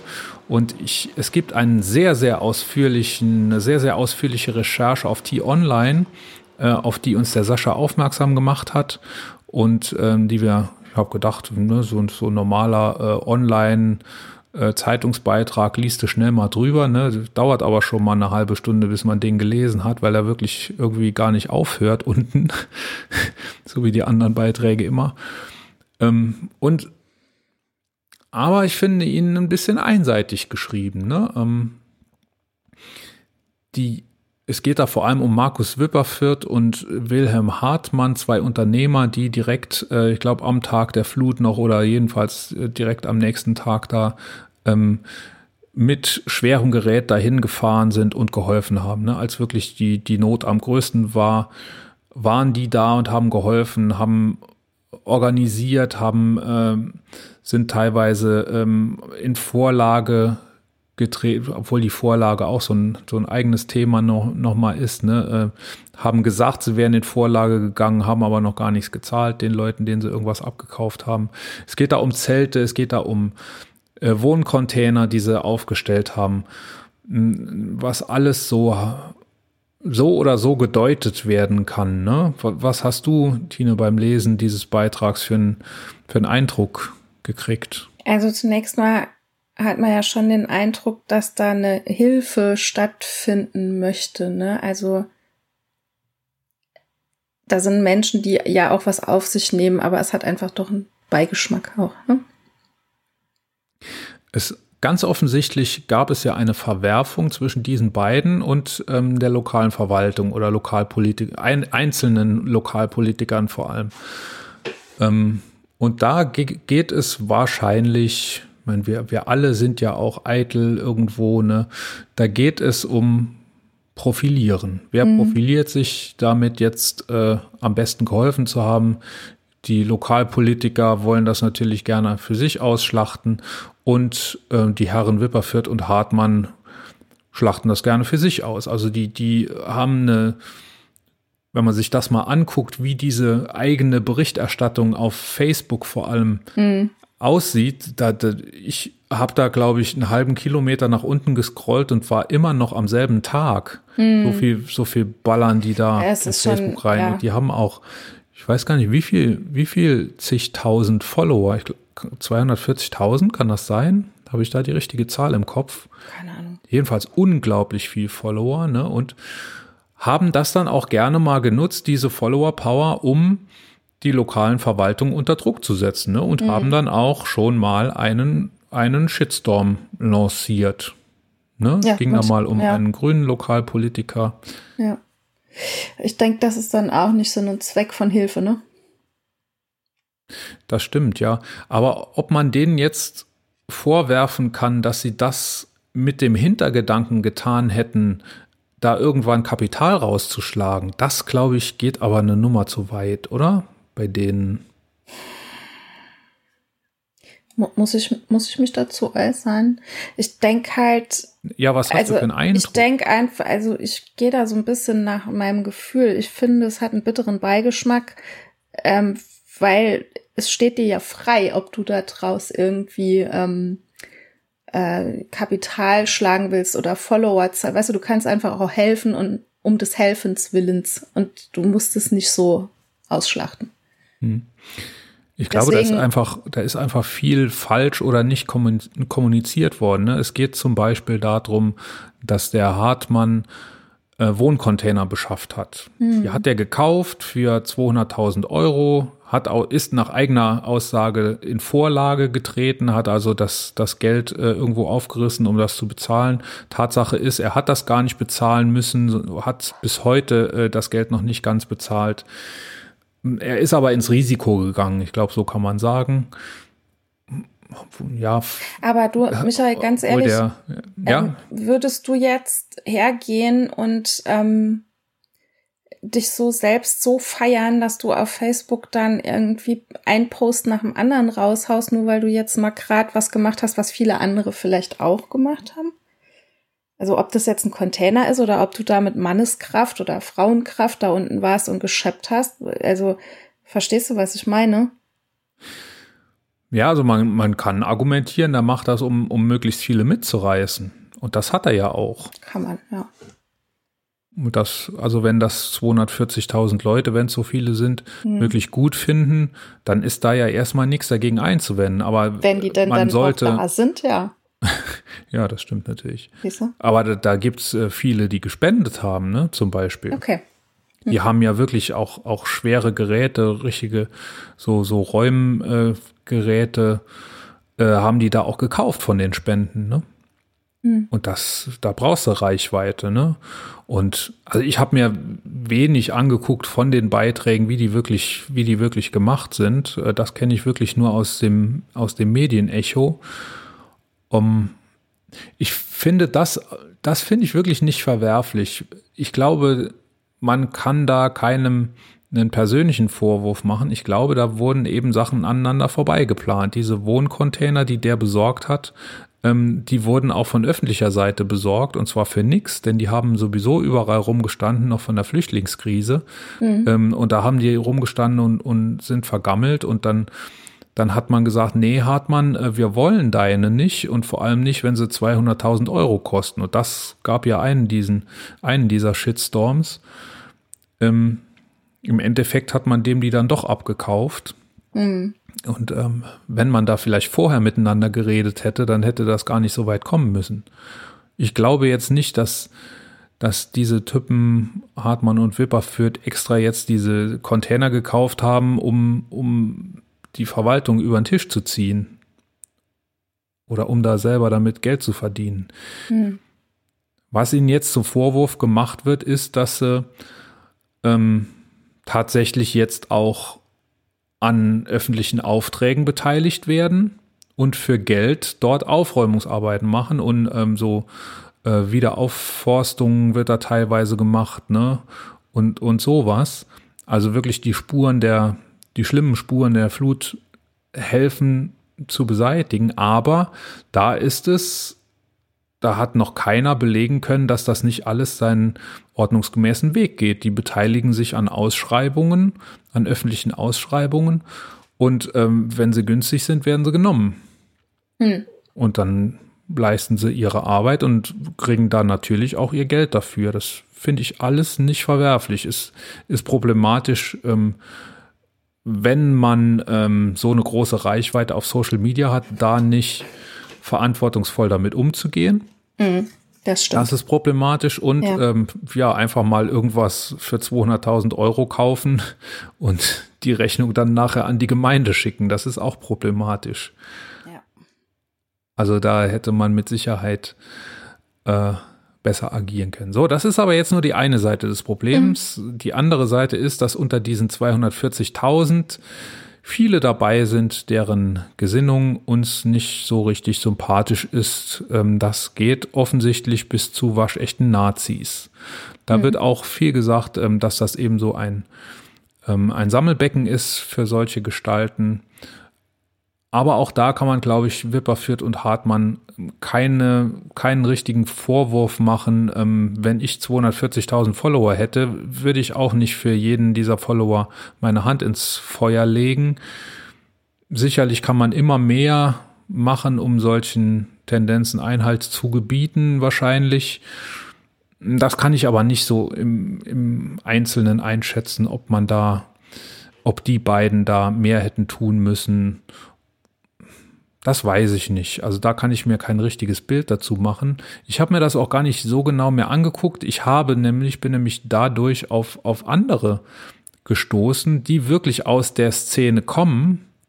Querdenker ähm, bis hin zu Nazis und die die Flut ganz bewusst ausgenutzt haben, um Fehlinformationen und Verschwörungstheorien in die Welt zu setzen. Das gibt es nämlich wirklich und das ist auf gar keinen Fall zu tolerieren. Ne? Nee, ist ein No-Go. Die sind auch, also es gibt auch welche, die sind hingefahren. Ich weiß nicht, der Alex hatte, kannst du dich erinnern, der Alex hat gesagt, da sind alle Sorten Menschen dabei unter ja. den Helfern. Da ja. sind auch welche mit, ich weiß nicht, wie er es gesagt hat, mit QAnon. Onkels T-Shirts und, und irgendwas mit QAnon war ja. auch noch. Ähm, die sind dabei, aber wir ziehen da alle am selben Strang und ähm, solche, solche Gräben gibt es da nicht. Aber ganz offensichtlich gibt es hm. Leute, die das bewusst ausgenutzt haben und das wirft die Gräben ja dann wieder auf. Ne? Ja. Und äh, diese Leute, die das ausgenutzt haben, die waren auch nicht da zum Helfen. Ne? Äh, es, mm -mm. Wer war denn das? Da, da waren auch die üblichen Verdächtigen. Wendler hat da was ähm, gepostet. Wendler hat gesagt, äh, dass die Regierung, da gab es eine lustige Verschwörungstheorie. Ja, die, Regierung die, Regierung hat, hat, für den Regen gesorgt. Das kannst du ja machen. Ne? Du kannst ja so genau. Impfkristalle in die Wolken werfen. Man kann das streuen, man kann das gezielt streuen. Genau, dass die, dass die von Wolken der Bundestagswahl abzu, um von der von der Bundestagswahl abzulenken, äh, hätte man das gezielt so mit dieser Flut ja, das gab's gab's ja schon mal. Ne? Schröder ist mal zum Bundeskanzler gewählt worden, äh, weil es äh, dieses Oder-Hochwasser gegeben hat und weil er ja. da sehr gut mhm. reagiert hat und genau. direkt sich die Gummistiefel angezogen hat ja. und dorthin mhm. gewatschelt ist. Und seit, also das hätte man jetzt wieder versucht und äh, das ist unglaublich. Da hat man aber die Rechnung ohne den Laschet gemacht. Ne? Stimmt. Ja, dann hätten wir vielleicht einweihen müssen ich, damals. Ich glaube oh nämlich, dass Gott. Also es könnte sogar damit zu tun haben, mhm. dass äh, die Wahl eben gerade so ausgegangen ist, wie sie ist. Dann hätte man da ja, wäre das ein ganz schöner Griff ins Klo gewesen. Oh, also Wendler ist da dabei, Attila Hildmann hat auch in dieses Horn geblasen. Und ja. eine Story will ich noch erzählen, weil sie auch mit einem ehemaligen Gast von uns zu tun hat, nämlich äh, mit äh, Chanyo Yoon, der eine ähm, Geschichte gebracht hat oder äh, immer wieder bringt, dass nämlich der Querdenkerarzt Bodo Schiffmann äh, 700.000 Euro Spenden für die A-Flut gesammelt hat in einem PayPal, wie ich gelernt habe. Es das heißt PayPal, nicht Natürlich. PayPal. Er heißt ja nicht PayPal. PayPal, in einem PayPal Money Pool hat Schiffmann 700.000 Euro, knapp 700.000 Euro Spenden gesammelt für das äh, Flutgebiet. Und PayPal hat dieses Geld eingefroren mit Verweis auf ein potenzielles Risiko, das PayPal übrigens gar nicht äh, näher spezifiziert hat. Die haben, ein, die haben einfach gesagt, nee, hier, äh, lieber Herr Schiffmann, du hast 700.000 Euro gesammelt und die stellen für uns ein Risiko dar. Das Krasse könnte ja zum Beispiel. Haben die sich gedacht, bestimmt. Der, der Chanyo Yun hat ähm, den Schiffmann darauf aufmerksam gemacht, dass er öffentlich gesagt hat, dass 100 Prozent dieses Geldes an die Flutopfer gehen. Mhm. Wenn der das öffentlich gesagt hat, dann muss der auch dafür sorgen, dass das so ist. Ne? Dann kann man nicht sagen, ja, hier hat aber PayPal noch, PayPal, PayPal. Entschuldigung, PayPal noch zehn Prozent haben wollen und ähm, dann hat hier der Transfer noch so viel gekostet und dann sind uns hier noch Fahrkosten entstanden und so. Der darf sich nicht mal einen Bus mieten, um dahin zu fahren, wenn er sagt, dass 100 Prozent dieses Geldes an Flutopfer gehen. Darauf mhm. hat der Chan Yun den Schiffmann aufmerksam gemacht und da hat PayPal wahrscheinlich äh, so ein bisschen kalte Füße gekriegt und hat, und hat gesagt, nee, da könnte ja jetzt, das ist ja das, das Geschäftssystem von PayPal, dass ähm, man Geld gibt und das sichergestellt ist, was mit dem Geld passiert. Sonst kann man eben PayPal sagen, dass, dass, äh, dass ich das Geld zurückfordern will. Ne? Und da hat, mhm. haben die ne, von P. -Punkt, äh, gesagt, dann, das ist uns zu riskant und dann frieren wir dieses Geld ein, bis da klar ist, was damit passiert.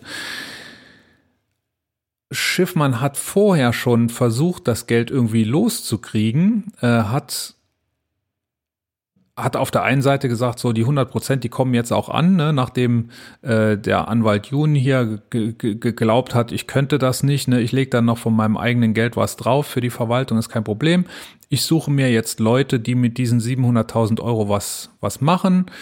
Ähm, die müssen, das sollen Unternehmer sein, Unternehmer, für die mache ich Ausschreibungen und die dürfen dieses Geld haben, wenn sie sagen, dass Querdenker die coolsten sind und äh, das alles nur eine große Verschwörungstheorie war.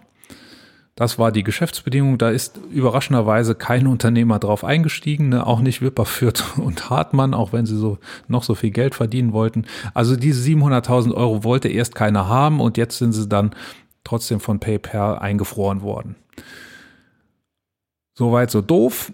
Jetzt äh, hat tatsächlich der Anwalt von Schiffmann äh, mit Chanyo Yun nochmal Kontakt aufgenommen und hat ihn gefragt, wie kann man das, wie kann man das jetzt eigentlich machen, dass wir diese 700.000 wieder rauskriegen? Und Chanyo Yun hat gesagt, ähm, ja, dann macht ihr eine Stiftung und überführt dieses Geld in die Stiftung und dann Ähm, das ist jetzt äh, scheinbar wirklich geplant. Also Chan Yu-Yun hat tatsächlich die, die, dem äh, Schiffmann Tipps gegeben, wie der sein Geld da rauskriegt, weil es ist ja nicht sein Geld. Klar. Weil er hat ja gesagt, das ist 100 Prozent das Flutopfergeld. So, Chan Yun ist aber da kein Erfüllungsgehilfe. Er hat einfach nur einmal öffentlich einen Tipp gegeben und hat jetzt äh, sich einer weiteren Zusammenarbeit verweigert.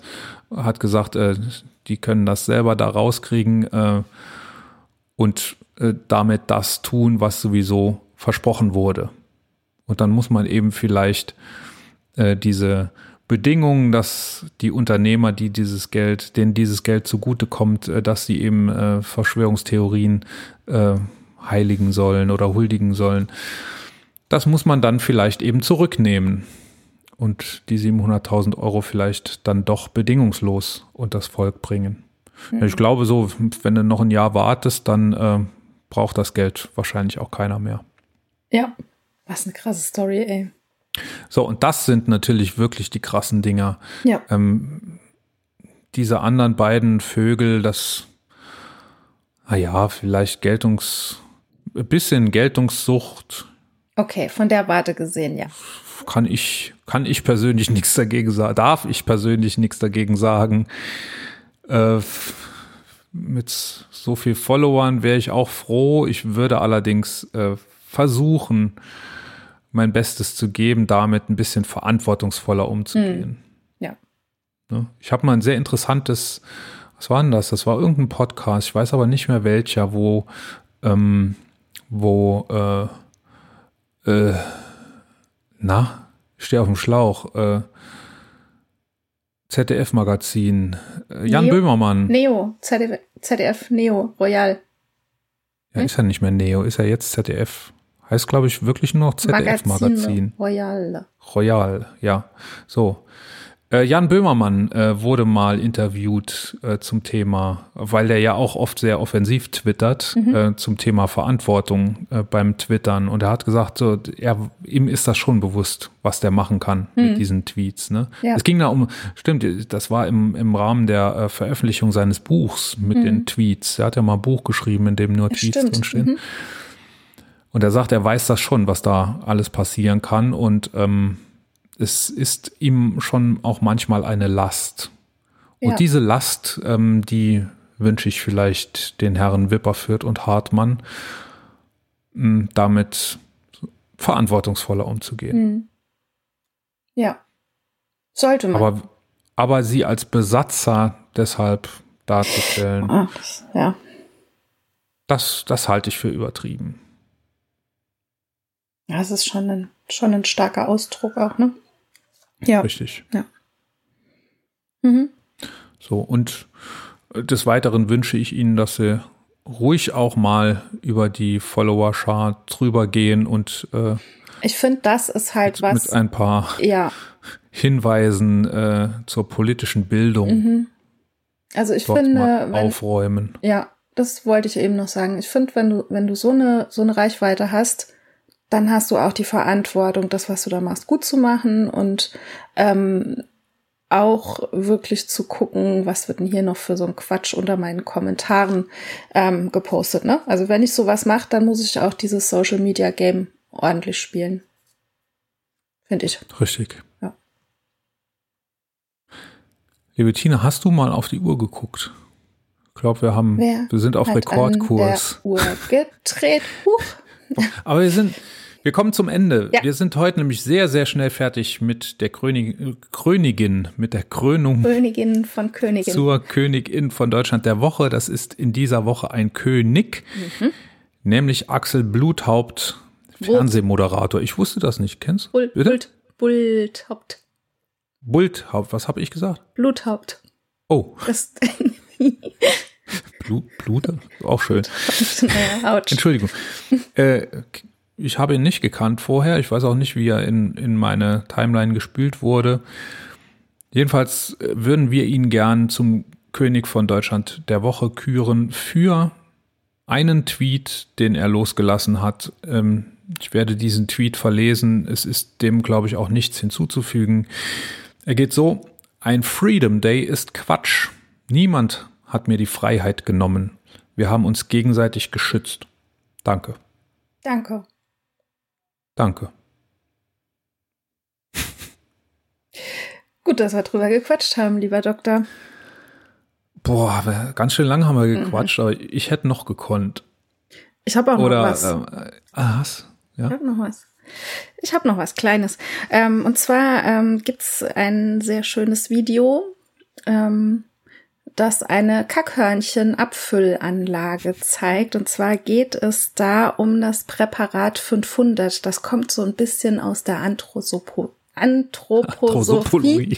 Ähm, und ähm, aus der Biodynamik, das soll ein, ja, ein, ein Düngemittel sein, das von der Mutter Natur zur Mutter Natur zurückgeführt wird. Und da habe ich ein sehr schönes Video gefunden. Und zwar hat das der Anthroblogger, der Oliver Rautenberg, ähm, getweetet, dieses Video. Das sieht man wie in so eine Maschine und ich habe mich erkundigt, was da genau an Kacke reinkommt. Es muss nämlich die Kacke einer Kuh und nicht eines Stiers sein oder eines, eines männlichen Rindes. Ähm, vorne geht die Kacke rein und es wird hinten rausgepresst. Sieht ein bisschen aus wie beim Eisdealer des Vertrauens. Es kommt allerdings Kacke in diese Rinderhörner dann rein. Ja. Sehr schön, sehr ansehnlich. Wir haben es verlinkt. Darauf eine Bionade. Demeter Bionade. Prost.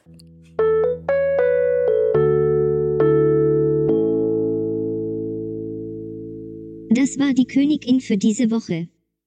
Wir hören uns wieder nächsten Dienstag. Links zum Kommentieren, zur Kontaktaufnahme und zu unseren Social Media Präsenzen findest du in den Shownotes. Ciao und bis nächste Woche. Wir sagen Danke fürs Zuhören. Wenn wir euch gefallen haben, abonniert uns jetzt gleich und empfehlt uns dann sofort weiter. Und wenn wir euch ganz besonders gut gefallen haben, freuen wir uns dann noch über eine gute Bewertung auf eurer Lieblings-Podcast-Plattform, denn das hilft uns sichtbarer zu werden. Vielen lieben Dank und ciao bis nächste Woche.